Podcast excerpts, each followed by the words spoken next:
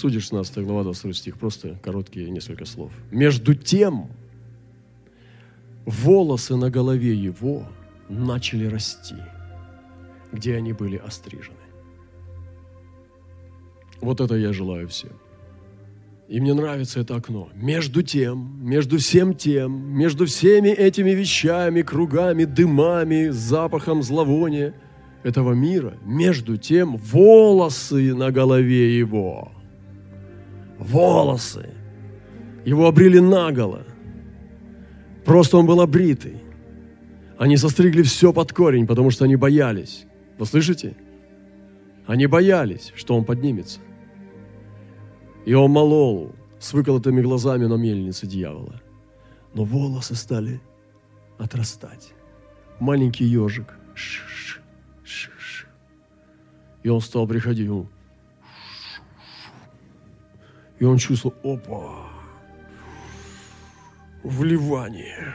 Он чувствовал вливание. Они не знали, он тихо. И он ходил но он чувствовал, как сила начинает наливаться. И однажды он почувствовал, что у него такая же сила, как была раньше. И хотя волосы были еще не длинны, они еще не были длинными, но они стали расти. И написано, между тем волосы на голове его начали расти. Он вернулся в завет. И нам нужно двигаться в завете. Мне сегодня делать нечего за пределами завета вообще. Я должен двигаться только в завете. Господь заключил со мной завет. И я в завете. Я в завете с Ним. Что сделает мне человек? Скорбь, нагота, голод.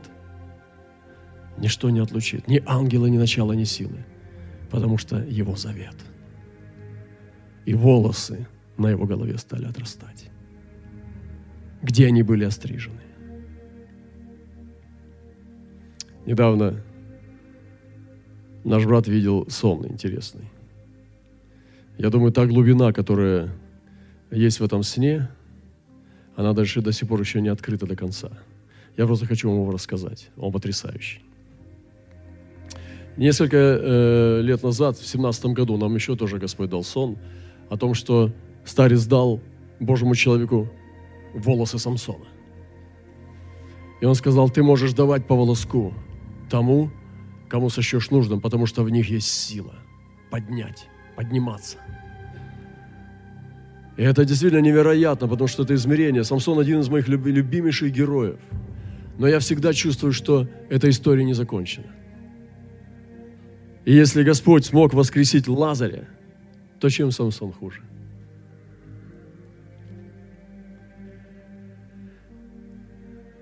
Было показано, что Господь воскресил Самсона из мертвых.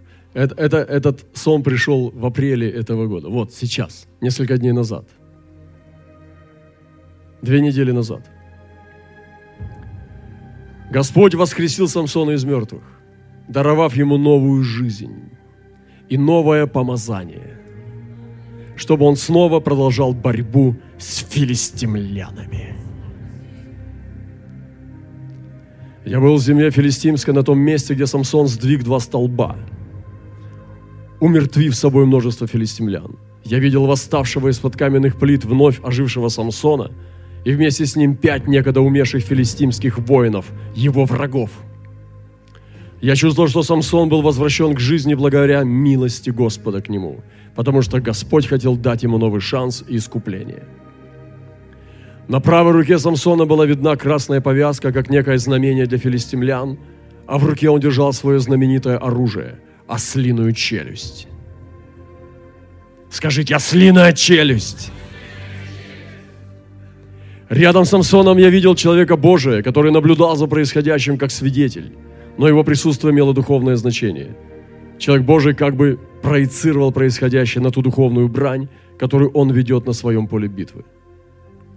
Пять филистимских врагов приблизились к Самсону, как бы желая что-то спросить у него.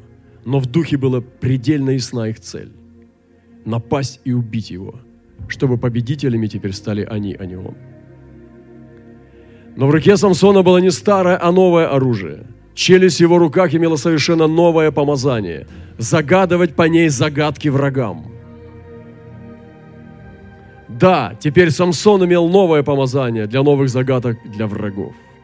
И от этих загадок никто и никуда не убежит. То, кому была адресована загадка Самсона, обязан разгадать ее.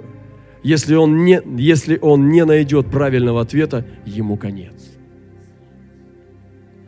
И прежде чем филистимляне задали ему свой вопрос, Самсон опередил их, продемонстрировав им свою ослиную челюсть, как предмет для загадки, и по ней высвободил им ее.